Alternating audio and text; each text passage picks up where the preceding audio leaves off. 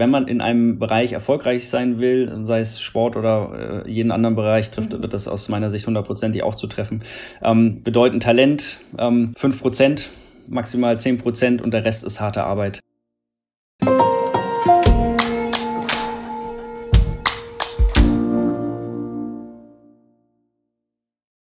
Hi und herzlich willkommen zu einer neuen Folge von Versprochen. Mein Name ist Anne und als Host dieses Podcasts treffe ich auf spannende Persönlichkeiten. Sie teilen nicht nur ihre persönlichen Geschichten, sondern auch Themen, die sie derzeit bewegen, ganz ehrlich und offen mit euch und mir. Versprochen.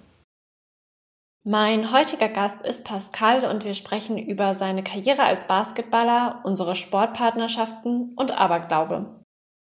2002 hast du WM Bronze gewonnen, 2005 EM Silber, 2008 hast du mit der Basketballnationalmannschaft an den Olympischen Spielen teilgenommen und seit 2016 arbeitest du bei PwC Deutschland.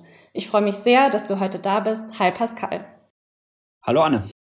Erzähl mal, wer bist du? Ja, ich bin Pascal. Ganz offensichtlich ähm, habe ich in meiner Vergangenheit auch sehr viel mit dem Sport, speziell im Basketball zu tun gehabt. Bin jetzt 44 Jahre alt ähm, und arbeite bei PwC im Marketing- und Kommunikationsbereich. Vielen Dank. Einige Highlights deiner sportlichen Karriere habe ich ja am Anfang schon genannt. Magst du trotzdem deinen Werdegang als Sportler mit den wichtigsten Stationen beschreiben?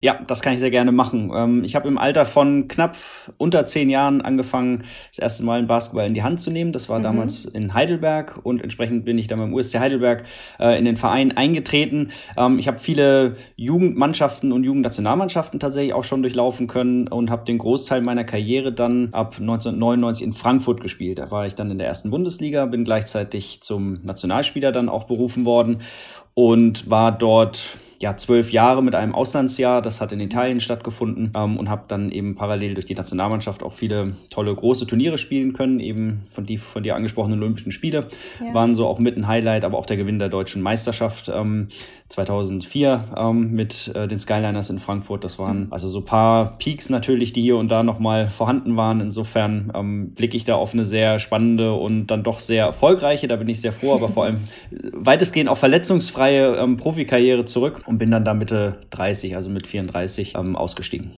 Sehr cool und beeindruckend. Wie kamst du eigentlich zum Basketball?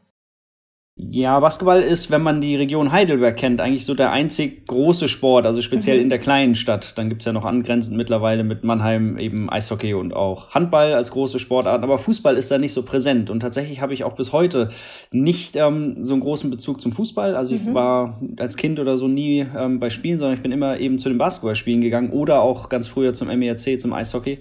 Ähm, und meine Schwester ist dann in den Basketballverein eingetreten. Ich habe eine große Schwester, die ist viereinhalb Jahre älter. Und da bin ich einfach hinterhergeschlappt als kleiner Junge und ähm, es hat mich tatsächlich so angefixt, dass ich von Anfang an sehr viel Zeit ähm, investiert habe ähm, mhm. und es mir super viel Spaß gemacht hat, einfach den Ball in den Korb zu schmeißen und irgendwann wurde halt dann, also aber wesentlich später natürlich aus äh, einer Leidenschaft und Spaß, wurde dann tatsächlich auch ein Beruf.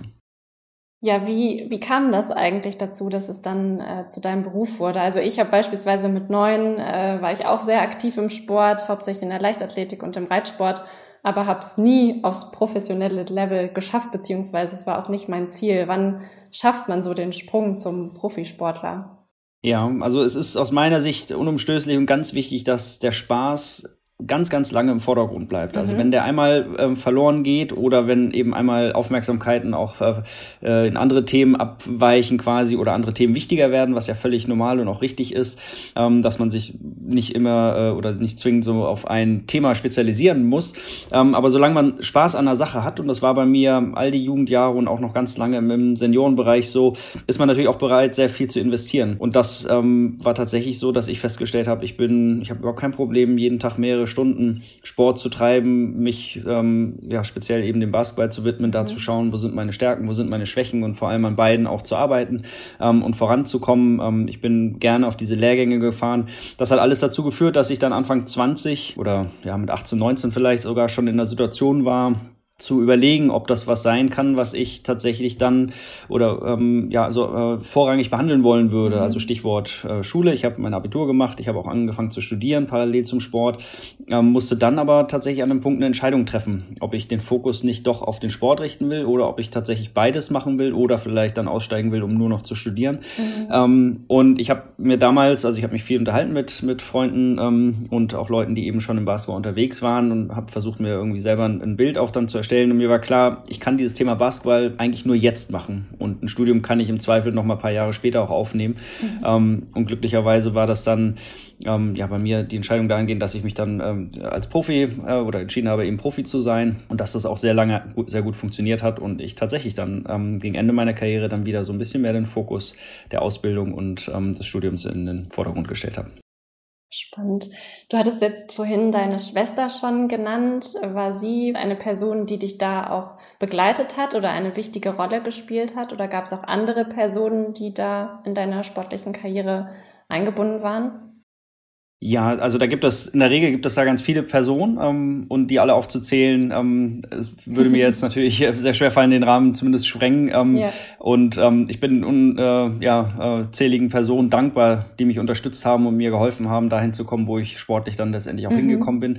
Vor allem ist es aber schon, und du sprichst meine Schwester an, aber auch meine Eltern, also meine Familie gewesen, die mir immer das Gefühl gegeben hat, dass ähm, egal welche Entscheidung ich treffe und auch wenn ich gesagt hätte, ich höre jetzt auf, dass das okay mhm. ist. Ähm, also ich hatte da tatsächlich sehr wenig wenig intensive Gespräche, welche Entscheidungen ich auch treffen sollte, ähm, gerade wenn es eben speziell um Basketball geht, ähm, sondern das ging meistens dahingehend, dass, dass die mich unterstützt haben, also mich haben spüren lassen oder gesagt haben, egal wie du es machst, du wirst schon eine Entscheidung treffen und wenn es nicht die richtige ist, dann kannst du sie korrigieren und gehst mhm. einen anderen Weg. Wir sind aber einfach da für dich. Ähm, so auf uns kannst du uns verlassen und du kannst auch immer wieder zurück nach Heidelberg kommen. Also man muss dazu sagen, ich bin mit 16 dann auch von zu Hause ausgezogen aufgrund des Basketballs. Ich bin dann in die zweite Bundesliga gewechselt war ab dem Zeitpunkt also nicht mehr zu Hause, aber auch finanziell unabhängig. Das waren mhm. beides irgendwie zwei spannende Themen.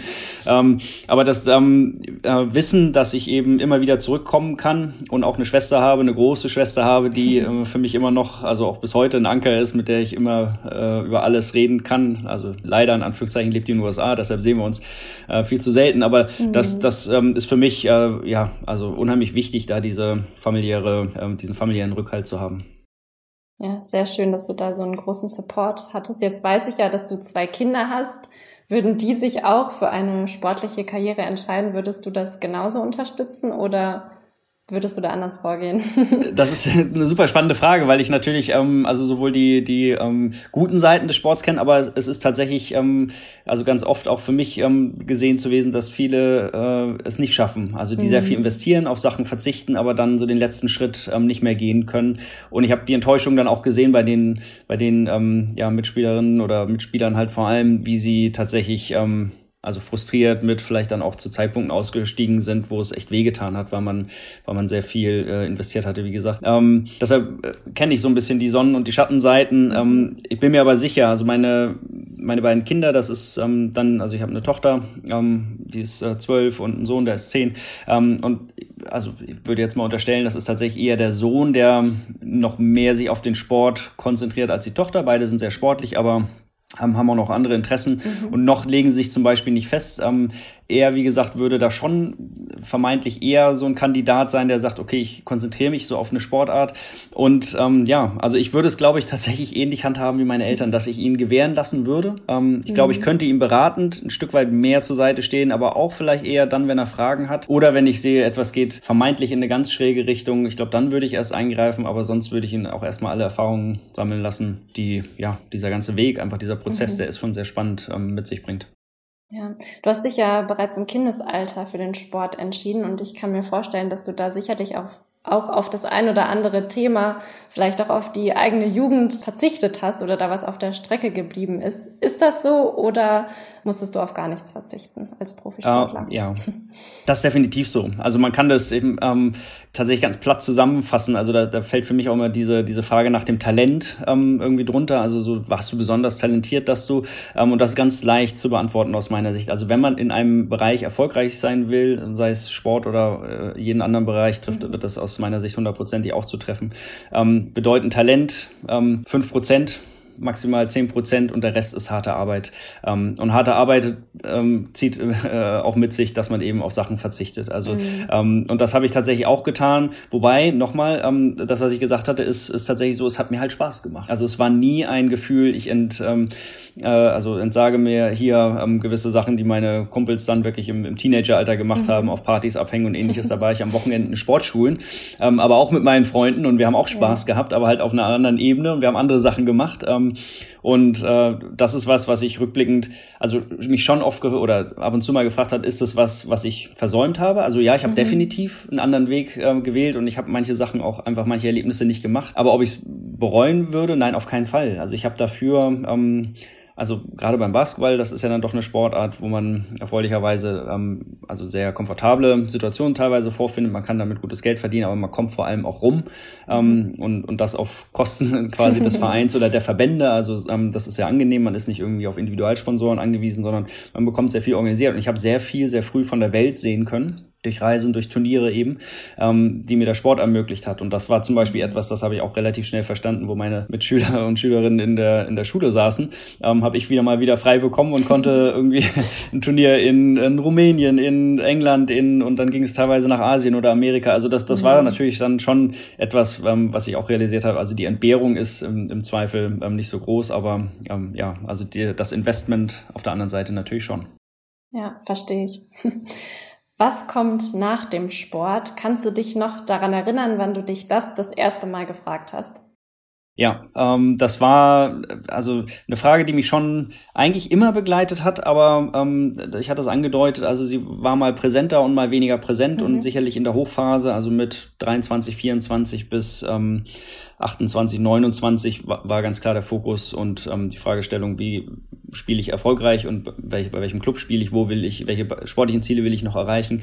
Aber dann kam so um die 30 wirklich der Switch wieder, ähm, wo abzusehen war, okay, es gibt auch noch ein Leben, das wird es geben nach dem Basketball. Und vor allem habe ich schon ähm, ja ein, zwei schwere Jahre dahingehend zum Schluss meiner Karriere durchgemacht, ähm, dass ich gemerkt habe, ich bin tatsächlich auch durch mit dem Basketballthema. Also die Belastung ähm, wird schwerer, also gar nicht mal physisch, sondern mental. Ähm, ich habe das 25 Jahre jeden Tag, äh, zweimal am Tag Training, konsequent irgendwie äh, bis zu dem Zeitpunkt dann, als ich dann aufgehört habe, durchgezogen oder gemacht. Ähm, und das war für mich ein Punkt, wo ich dann wirklich festgestellt habe, ich glaube, ich, ich brauche was anderes. Also nicht, ich glaube, ich weiß, ich muss da raus, ich möchte mhm. da raus, ich möchte nicht mehr in kurzen Hosen auf dem Feld rumlaufen, ähm, sondern ich möchte ähm, was anderes machen, was mich anders fordert. Ähm, und da war für mich ganz klar, dass ich an, also spätestens ab dem Zeitpunkt ein bisschen vorher schon eben den Fokus darauf richte, was gibt es überhaupt noch rechts und links mhm. ähm, vom Sport. Und das war insofern oder ist insofern ganz spannend. Also das wird ganz, ganz viele Sportler, bin ich sicher, betreffen, ähm, weil eben man, wie gesagt, mit neun oder zehn Jahren habe ich angefangen, aber dieses Thema Sport so in- und auswendig kennt und auch so viel Zeit investiert und im Zweifel nicht so viele Möglichkeiten hat, andere Sachen kennenzulernen. Mhm. Ähm, und das war auch meine Herausforderung, die ich hatte. Ich wusste, wie gesagt, ich will aus dem Sport tatsächlich erst erstmal auch komplett raus. Also nicht nur aus dem aktiven Sport, sondern ich möchte auch kein Trainer oder Manager werden, der dann doch wieder den ganzen Tag in der Halle steht, mhm. ähm, sondern ich möchte, möchte einfach was anderes erleben. Und das war die große Frage, die ich, ähm, mit der ich mich lange rumgeschlagen habe. Ähm, was ist das andere und wie kriege ich raus, was mir liegt und was mir Spaß macht? Ja. Wie kam es dann letztendlich zu dem Entschluss, deine sportliche Karriere zu beenden und wie hast du dich dann auch dabei gefühlt? Ja, also es war für mich ähm, super zu wissen im letzten Jahr meines Vertrages, dass ich sagen kann, das wird mein letztes Jahr. Ähm, mhm. Das war eine tolle Saison nochmal. Wir sind auch nochmal, ähm, ich glaube, bis ins Halbfinale sogar gekommen. Ähm, und ich habe nicht mehr so viel gespielt wie die Jahre davor, aber es, das hat sich alles gut angefühlt und eben zu wissen, ähm, das ist das letzte Jahr und jetzt ähm, ja, kann ich was anderes machen. Der Vertrag ist ausgelaufen. Ich muss nicht aufhören, weil ich verletzt bin oder ähnliches. Ähm, und die ja, ein, zwei Jahre, die ich vielleicht noch hätte spielen können, schenke ich mir. So da, das, das war mhm. für mich alles fein, da war ein Haken dran. Und dann war eben die Herausforderung, rauszufinden, wo es hingeht. Und das hab, ähm, da habe ich ein bisschen Glück vermeintlich gehabt. Ich hatte mal zwischenzeitlich ein Kurzpraktikum bei Adidas gemacht, 2010. Also das war ähm, anderthalb Jahre, bevor ich aufgehört habe. Und da war äh, Fußball-Weltmeisterschaft und alle Also in Herzogenaurach war ich mhm. ähm, Mitarbeitenden bei Adidas, waren zum größten Teil tatsächlich auch vor Ort oder in eben diesen Projekten, die parallel, weil Fußball natürlich damals das große, der größte Teil des, des Business bei Adidas war, ähm, äh, die waren dann involviert und eben nicht verfügbar. Und man hatte mich dann in den Fashion-Bereich gesteckt bei Adidas. Und das, ähm, ich habe dann auch mal eine Mail fehlgeleitet bekommen, die sollte ich eigentlich nicht bekommen. Da stand ähm, drauf, dass es ein, also die, es gibt sogenannte VIP-Praktikanten wohl bei Adidas. Ähm, also das heißt, ich, ich durfte viele Hände schütteln, aber ich hatte irgendwie keine Aufgabe. Ich hatte wirklich mein, mein erstes Gespräch dann, wann willst du morgens anfangen? Ich so, ja, wann fangt ihr dann an? So, ja, so um halb neun brauchst du aber nicht. Es reicht, wenn du um elf kommst. Und dann sage ich, nee, nee, ich will hier schon, deshalb bin ich ja da, weil ich irgendwie rauskriegen will, ist das was, was ich perspektivisch mhm. machen will. Ich würde gerne teilhaben an eurem Alltag. Ähm, und dann, das hat die wiederum völlig überfordert. Also die waren tatsächlich nicht darauf vorbereitet, dass ich irgendwie was arbeiten möchte, sondern dachten, naja, der ist, also ich hatte, glaube ich, zwei oder drei Wochen eingeplant. Ähm, ja, drei eher. Ähm, der, der ist halt einfach so zu Besuch und dann haben die Hände ringend nach Aufgaben gesucht, haben mich vom PC, ähm, den sie erst organisieren mussten, äh, gesetzt und dann habe ich da Excel-Tabellen bearbeitet. Und ich fand das aber erstmal spannend. Also für mich war das eine neue Tätigkeit. Mhm. Ich habe gesagt, naja, klasse. Also so, ich lerne mal kennen, was machen Leute, wenn sie morgens ins Büro gehen ähm, in so einem Unternehmen wie Adidas und was bedeutet das. Und dann habe ich aber schnell festgestellt, okay, ich habe überhaupt keine Ahnung von ähm, äh, dem Office-Paket, das ich da, mit dem mhm. ich da mhm. arbeiten musste. Also ziemlich wenig. Klar, ich hatte schon mal Mails hier und da geschrieben, aber natürlich nicht so in, in der Tiefe mich mit Excel zum Beispiel auseinandergesetzt. Ähm, und die Erkenntnis war dann eben, nachdem ich aufgehört habe, okay, ich brauche dringend ein ähm, Coaching, das mir hilft, bei solchen Tools ähm, irgendwie mich zurechtzufinden. Mhm. Und dann wurde aus, also ein Training vielmehr, und dann wurde aus diesem Training, das ich dann wirklich über ähm, also eine Business-Plattform äh, irgendwie, also ein Freund hatte das gemacht, also ehemaliger Profisportler sucht jemanden, der ihm ein bisschen äh, Office-Paket beibringt. Und dann hatten sich viele Leute gemeldet. Wir haben so einen kleinen Auswahlprozess dann, also anhand der, der äh, Antworten äh, gestartet. Und für einen hatte ich mich entschieden.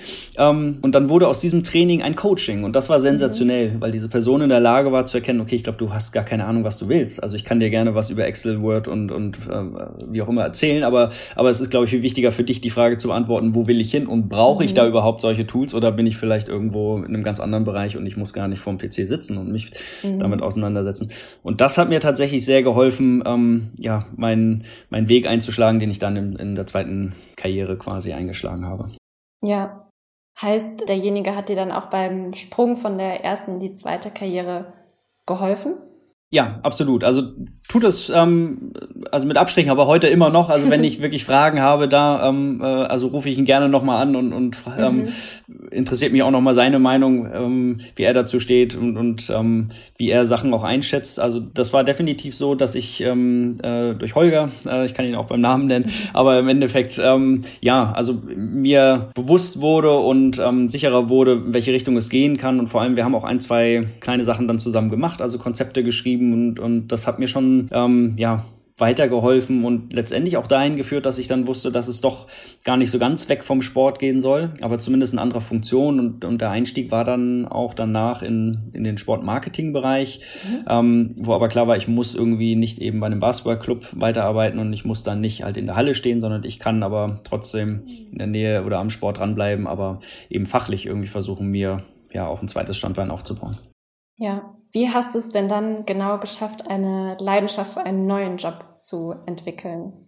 Ja, das ist ein ganz spannendes Thema. Also auf den Begriff Leidenschaft komme ich gleich nochmal auch zu sprechen. Mhm. ähm, aber es ist, ähm, also es ist auch da, wie beim Sport, letztendlich so gewesen, dass ich ähm, gearbeitet habe. Also mich zum einen reingearbeitet habe, aber auch verstanden habe, ähm, dass ich ja also nicht mit einer Qualifikation in vielen Bereichen reinkomme, vor allem eben nicht mit dieser Erfahrung, mit dieser Berufserfahrung, sondern dass ich da mhm. ähm, noch dazu lernen muss. Also mir war klar, dass die ersten zwei, drei, vielleicht sogar vier Jahre für mich ein, ein starker Lernprozess werden und das mit eben also Mitte bis Ende 30 ist auch schon sehr ungewohnt. Also ich, ich war in einer ähm, kleinen inhabergeführten Agentur in Frankfurt.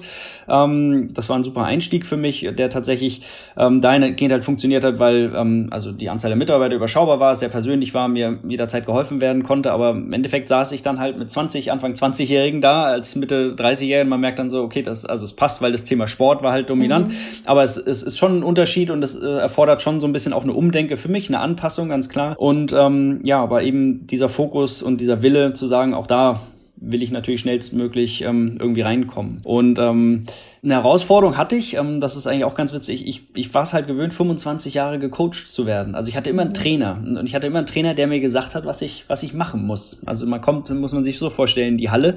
Ähm, wenn man zu spät kommt, gibt's schon mal irgendwie äh, eine Strafrunde, die man laufen muss. Mhm. Also so, man kommt in der Regel pünktlich in die Halle, das kriegt man beigebracht und dann kriegt man aber auch beigebracht, den Mund zu halten und zuzuhören, weil der Trainer einem erzählt, was jetzt passiert und was man machen muss. Mhm. Ähm, und da musste ich auch umdenken. Tatsächlich war der Einstieg für mich in den Beruf da auch recht schwierig, weil ich immer das Gefühl hatte, okay, so gib mir was, also so ich bin bereit, so Coach, mhm. schmeiß mir was zu, ich kann irgendwie, ähm, ich, ich gebe mein Bestes. Und die Erwartungshaltung war natürlich, naja, also ich habe dir ja erklärt, was unsere Themenbereiche sind und oder wie das Projekt aussieht. Jetzt mach doch mal so ungefähr. Mhm. Also das, das war eine spannende Phase, auch so die ersten, das erste halbe Jahr oder Jahr vielleicht, dass ich da auch ähm, lernen musste, wirklich selbstständiger zu agieren, was es im mhm. Sport, wie gesagt, so nicht gibt, weil da ist so, ein, so eine eigene Denke in Teamsportart auf Sportlerseite häufig nicht so gefragt, weil wie gesagt der Coach doch, also es ist alles noch sehr hierarchisch ähm, organisiert, ähm, das Sagen hat. Ja, spannend. Mit welchen Fragestellungen du dich da auseinandersetzen musstest, das kenne kenn ich persönlich jetzt natürlich gar nicht. Ja. Interessant. Warum genau bist du denn dann eigentlich bei PwC gelandet? Ja, ähm, also ich, ähm, da, da würde ich noch diesen Schritt gehen, quasi von der Sportmarketingagentur, in der mhm. ich war, ähm, zu einem großen Projekt, das ich in, in Hamburg mit anschieben konnte. Da war ich quasi dann äh, in der Selbstständigkeit für gute dreieinhalb Jahre, ähm, um dann bei der Olympia-Bewerbungsgesellschaft mhm. ähm, Hamburgs zu landen, die sich ja für 2024 die Austragung der Olympischen und Paralympischen Spiele beworben hatte, ähm, äh, um, um da aber leider in einem Referendum zu scheitern. Und das war für mich im Rückblick die Erkenntnis, okay, ich habe sehr viel projektbezogene Arbeit geleistet. Und ich habe vor allem immer die Arbeit und ähm, also den Standpunkt gehabt auf der Seite des Sports. Ähm, und ich weiß, dass der Sport sehr häufig so funktioniert, dass er eben, ähm, wenn er nicht über Mediengelder wie beim Fußball finanziert wird, eben auf Sponsoren angewiesen ist. Und, und das da war der Reiz sehr groß zu sagen, warum nicht mal auf die andere Seite gehen? Warum nicht auf eine Wirtschaftsseite gehen ähm, und im, Idealfall ein Unternehmen, das äh, also gewisserweise auch einen, einen Sportbezug hat. Also mhm. das nicht in, in dieser ähm, äh, Gänze wie vielleicht Adidas, sondern eben auch ein Wirtschaftsunternehmen, das vielleicht ein Sportsponsoring oder ähnliches oder eine Unterstützung, Engagement im Sport hat. Mhm. Ähm, und da muss man sagen, ich hatte in meiner Zeit, als ich in Frankfurt gespielt habe, und es gibt ja den Ball des Sports von der Stiftung Deutsche Sporthilfe, der jedes Jahr in Wiesbaden äh, ist es in der Regel ähm, stattfindet. Und PwC ist da ja seit jetzt auch ähm, über zehn Jahren schon ähm, immer wieder vertreten beim Ball des Sports mit einer Aktivfläche.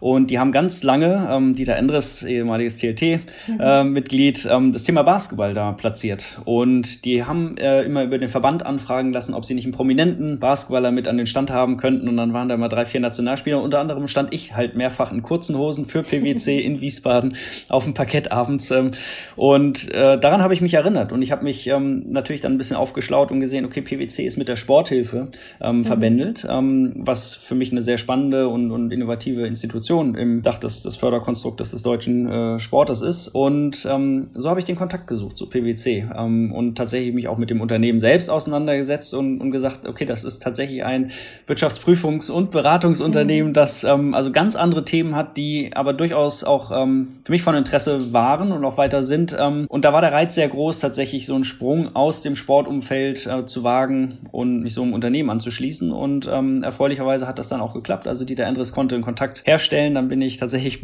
quasi bei deinen Kolleginnen und Kollegen im HC-Bereich gelandet. Gemeldet, ähm, habe auf Stellenanzeigen dann ähm, äh, ja, reagiert, beziehungsweise ähm, bin dann doch schnell auch äh, in die komfortable Situation eines Bewerbungsgesprächs gekommen mhm. ähm, und habe dann früh ähm, mit dem ehemaligen ähm, Kommunikationsdeutschland-Chef äh, ein Gespräch geführt und ja, das führte dazu, dass ich äh, ein gutes halbes Jahr später bei PwC dann eingestiegen bin. Sehr schön. Das Team, in dem du arbeitest, heißt ja Corporate and Brand. Womit genau beschäftigt sich das Team und was sind deine Aufgaben?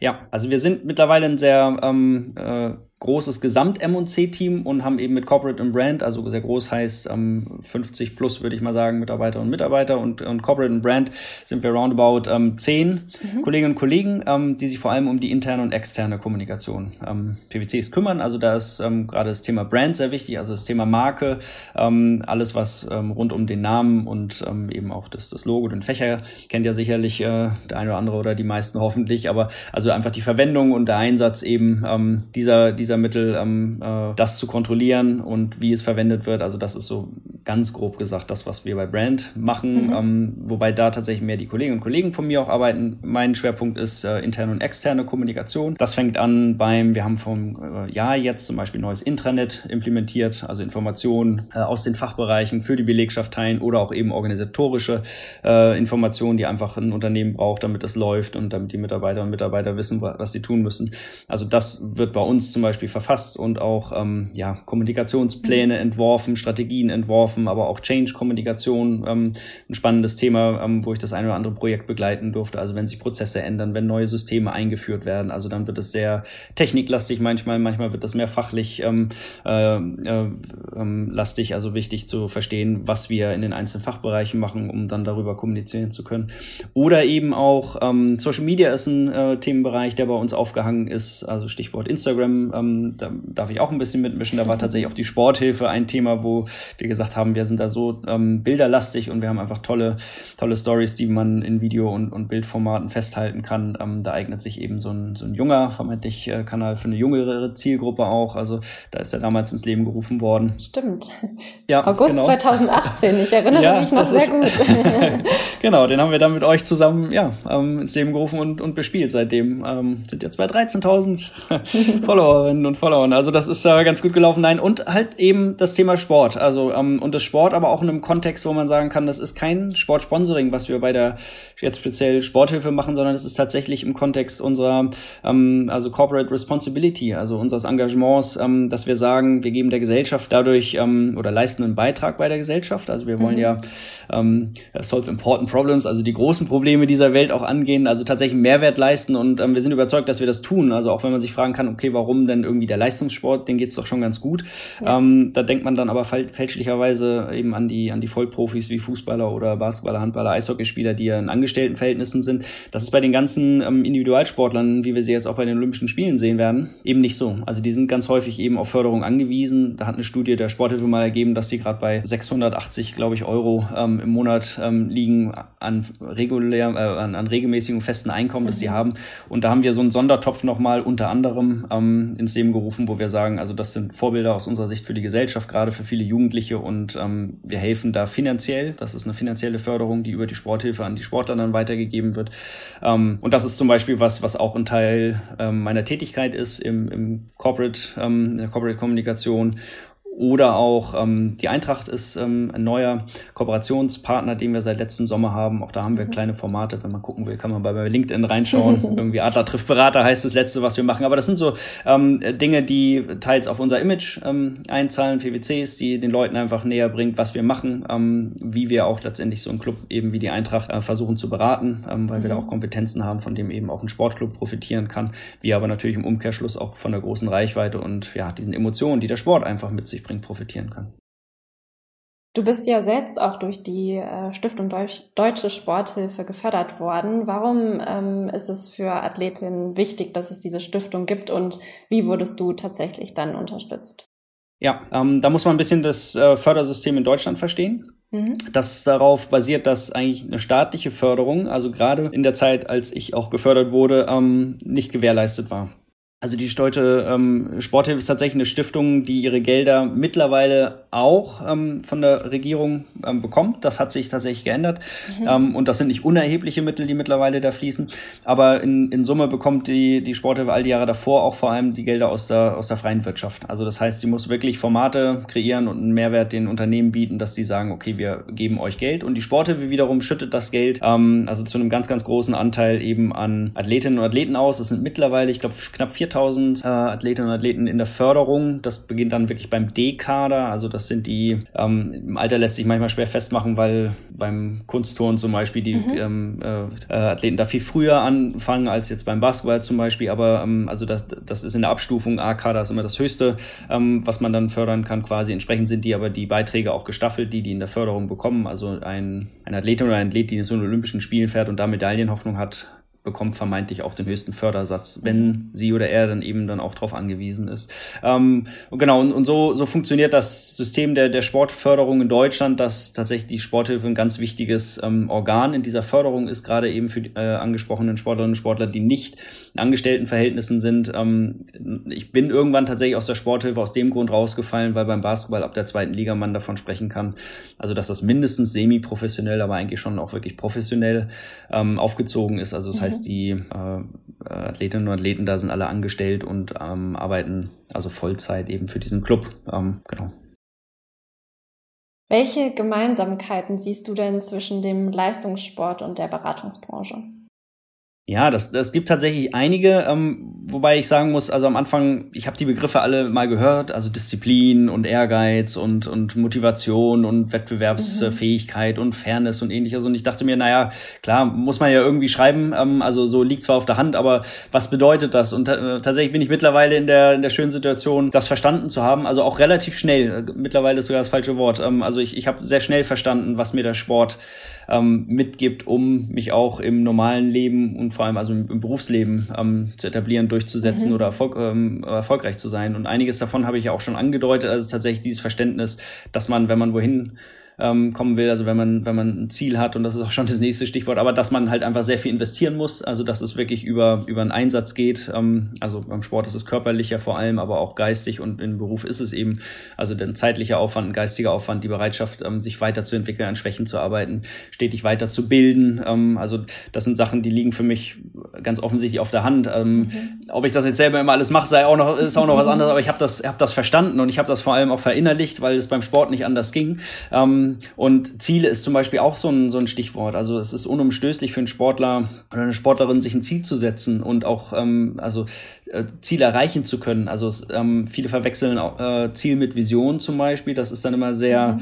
ähm, gefährlich, weil man dann im Zweifel jahrelang was hinterherläuft und irgendwann einen doch die Motivation verlässt. Und auch das ist völlig normal. Da kann man sich, ähm, sollte man sich gar keinen Vorwurf machen, aber man sollte daraus lernen, relativ schnell und sich Zwischenziele setzen. Also auf dem Weg wohin. Also ich wollte, ich wollte nie in die NBA, also diese amerikanische Profiliga. Mhm. Das war tatsächlich nie ein Ziel, das ich so konkret hatte.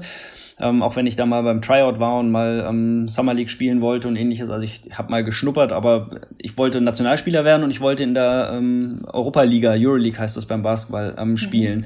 Beides habe ich erreichen können und tatsächlich war aber der Weg dahin auch über Jahre hinweg ähm, also hat, hat mich Jahre äh, gebraucht, um das zu erreichen. Und ich habe mir Zwischenziele natürlich gesetzt. Also ich wollte aus der Regionalliga in die zweite Liga, ich wollte von einem Bankspieler zu einem ähm, äh, äh Starting, äh, äh, Starting Point Guard werden, also ähm, äh, und, und so weiter. Also da, da kam so eins zum anderen und ähm, mhm.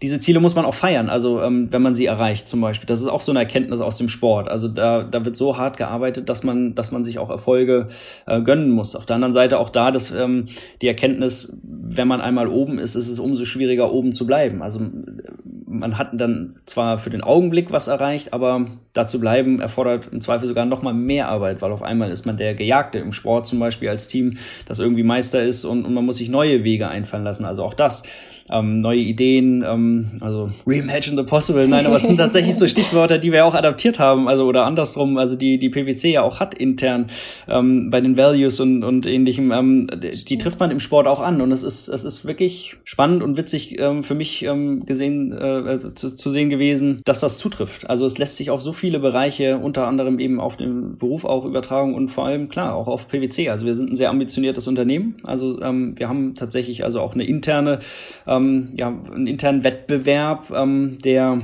also fair ist, ähm, aber natürlich äh, uns schon fordert auch, also mit den Kolleginnen und Kollegen. Aber das ist halt das, was man im Sport auch antrifft. Also jeder hat ein persönliches Ziel, aber zusammen haben wir halt auch ein gemeinsames Ziel. Mhm. Und das macht das irgendwie spannend und also da wäre schon das nächste Stichwort, irgendwie im Team zu funktionieren und zu arbeiten. Also du merkst es, es gibt viele, es gibt so viele Parallelen. Ähm, und äh, das, ja, also auf einem sehr hohen Niveau im Sport erlebt äh, zu haben, glaube ich, hat mir auf jeden Fall geholfen und hilft mir auch weiterhin, ähm, das im, im Berufsleben dann zu sehen, zu erkennen, ähm, die Situation gut zu lesen und dann auch zu wissen, was zu tun ist.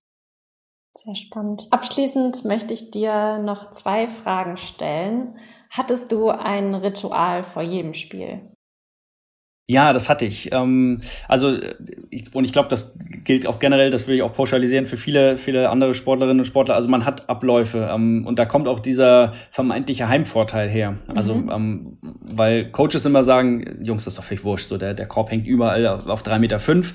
Ähm, die Standards in der Liga, das Feld ist immer gleich groß. Also so da, die Lichtverhältnisse müssen auch irgendwie so und so viel Lux betragen. Also mhm. könnt mir jetzt nicht kommen mit, das ist hier ganz anders als bei uns ist es aber doch. Also insofern, weil halt eben genau das. Also man hat, man hat Abläufe vor dem Spiel. Ähm, das war bei mir also es gab immer den obligatorischen Nudelteller, aber sehr wenig. Ähm, es gab auch nur Tomatensoße, nichts anderes dabei, damit der Magen irgendwie ziemlich leer ist, damit ich das Gefühl habe, okay, ich bin, ich bin sehr leicht und frisch so ungefähr. Ich habe viel getrunken vor dem Spiel. Es gab auch natürlich einen Ablauf, ähm, äh, welchen Schuh ich mir zuerst anziehe, ähm, mhm. erst die Hose, dann das Trikot und so weiter, was ich unter dem Trikot trage. Also da, da sind schon ganz viele Sachen, die ähm, ja, also schon ganz klar so eingehalten wurden. Aber ich habe auch gemerkt, ähm, es darf nicht dahin ausarten, dass man, dass man abergläubisch wird. Ähm, mhm. Auch das habe ich erlebt, weil die Herausforderung ist, wenn man, wenn man sagt, okay, wenn was nicht klappt, ähm, oder also angenommen, die Schuhe sind weg, so ich muss andere Schuhe tragen. Also passiert mhm. immer mal wieder, dass irgendwie beim Flug geht eine Tasche verloren oder was auch immer. Und, ähm, und wenn man dann abergläubisch ist, dann kannst du diesen Mitspieler für den Abend kannst du vergessen. Der kriegt da nichts auf die Reihe. Ähm, und da habe ich dann irgendwie, glaube ich, noch eine gute Grenze äh, ziehen können, dass ich gesagt okay, also ich habe ein, hab ein Ritual oder so einen gewissen Ablauf, ähm, das halte ich ein. Und ähm, es ist, äh, artet aber nicht dahingehend aus, dass wenn da irgendwas mal durchbrochen wird, dass ich dann nicht äh, in der Lage bin, trotzdem irgendwie mit einem kühlen Kopf zu agieren. Aber das Schönste, muss ich sagen, war gar nicht vorm Spiel. Das Schönste beim Sport ab einem gewissen Zeitpunkt war immer die Dusche danach. also tatsächlich dieses, nein, aber das kann ich auch erklären. Also diese, dieser, ähm, es ist schon eine wahnsinnige Anspannung, die man teilweise einfach mhm. hat. Also gerade bei großen Spielen. Ähm, und man versteht auch irgendwann, wie selten man die Möglichkeit hat, überhaupt um nur um Titel zu spielen. Ähm, und der Druck, der sich aufbaut in den, in den, ja, teils Monaten davor, Monaten, aber Wochen, Tagen, je näher man kommt und dann ist das Spiel. Und dann diese Last, die einem von den Schultern fällt, ist unglaublich. Also das habe ich tatsächlich auch nur ein paar Mal erleben dürfen, weil ich halt in, in also nicht jedes Jahr im Finale war, ganz und gar nicht. Mhm. Ähm, aber die Male, wo ich halt war, ähm, im Finale war und ich habe auch längst nicht alle gewonnen. Also wir haben, wir haben einmal den Pokal gewonnen und ich glaube, wir haben viermal oder so um, um äh, den Pokaltitel gespielt, also tatsächlich dreimal verloren. Aber äh, also dieses Gefühl danach, dass erstmal alles vorbei ist und man irgendwie sein Maximum an Konzentration und physischer Möglichkeiten gegeben hat und, und das, was dann an Ballast abfällt, das ist irgendwie auch ein ganz tolles Gefühl, muss man sagen. Ein ganz eigenes Gefühl und äh, deshalb sage ich gerne, so die Dusche danach war, war oftmals das Beste am Sport, ja. Jetzt kommt noch meine zweite Frage. Welches Erlebnis aus deiner Vergangenheit würdest du wiederholen wollen und warum?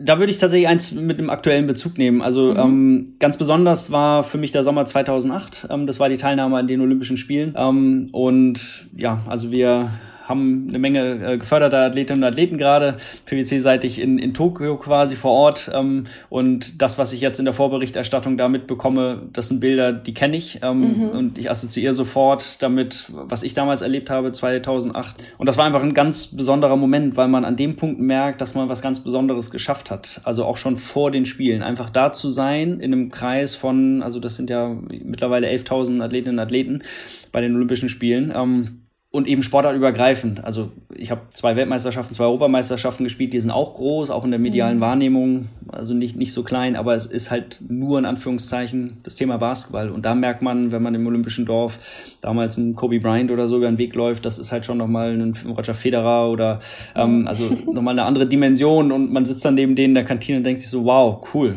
Also so, ähm, man ist in einem lustigen Kreis und, und also Olympische Dorf ist ja wirklich in der Handhabung so, ich meine, dieses Jahr ist nochmal eine ganz besondere Situation Situation natürlich, aber da kommt halt auch kein externer rein. Also tatsächlich die Möglichkeit für Sponsoren und ähnlichem sind super begrenzt. Es sind tatsächlich die Athletinnen und Athleten unter sich.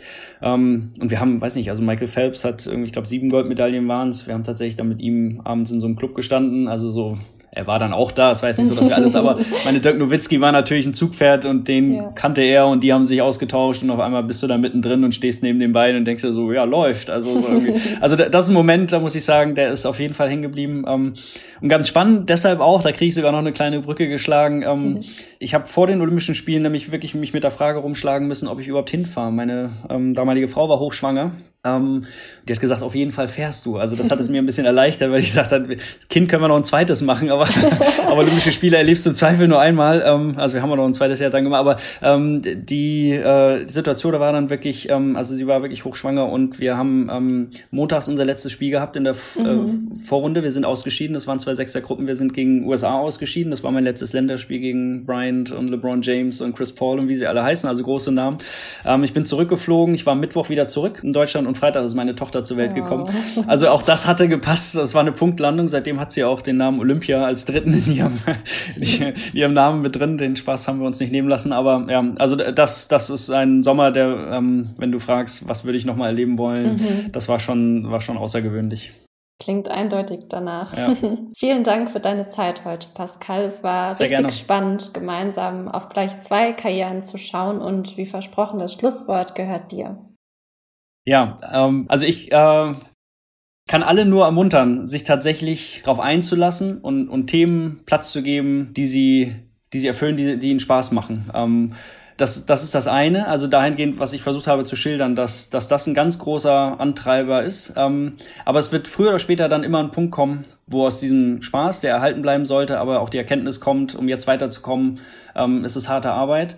Und das ist so quasi mein Schlusswort. Also es lohnt sich. Es, es lohnt sich, ähm, auch wenn es für den Augenblick so scheint, man bringt irgendwie Opfer, aber häufig entschädigt das Ergebnis, wenn man im Zweifel ein bisschen mehr als die anderen investiert, also die dann wirklich abspringen und sagen, okay, super, es hat mir auch bis dahin schon viel Spaß gemacht und jetzt aber gut, es, es gibt auch noch andere Themen auf dieser Welt. Es lohnt sich manchmal, diesen extra Schritt noch zu machen, also noch zu schauen, so was, was kommt, was kommt jetzt noch, was ist noch dahinter. Ähm, und ja, der Sport hat mir da in dem Fall recht gegeben. Da gehört natürlich auch immer viel Glück und ähnliches dazu, keine Frage. Ähm, aber das soll mein Schlusswort sein. Also manchmal lohnt es sich, ähm, da ein bisschen, ja, einmal diesen extra Schritt noch zu gehen und ein bisschen noch zu pushen. Ich konnte halten, was ich versprochen habe. Dann teilt diese Podcast-Folge gerne mit Personen, denen sie auch gefallen könnte. Abonniert unseren Podcast auf den gängigen Podcast-Plattformen oder hinterlasst eine Bewertung auf Apple Podcasts. Wir hören uns wieder. Versprochen.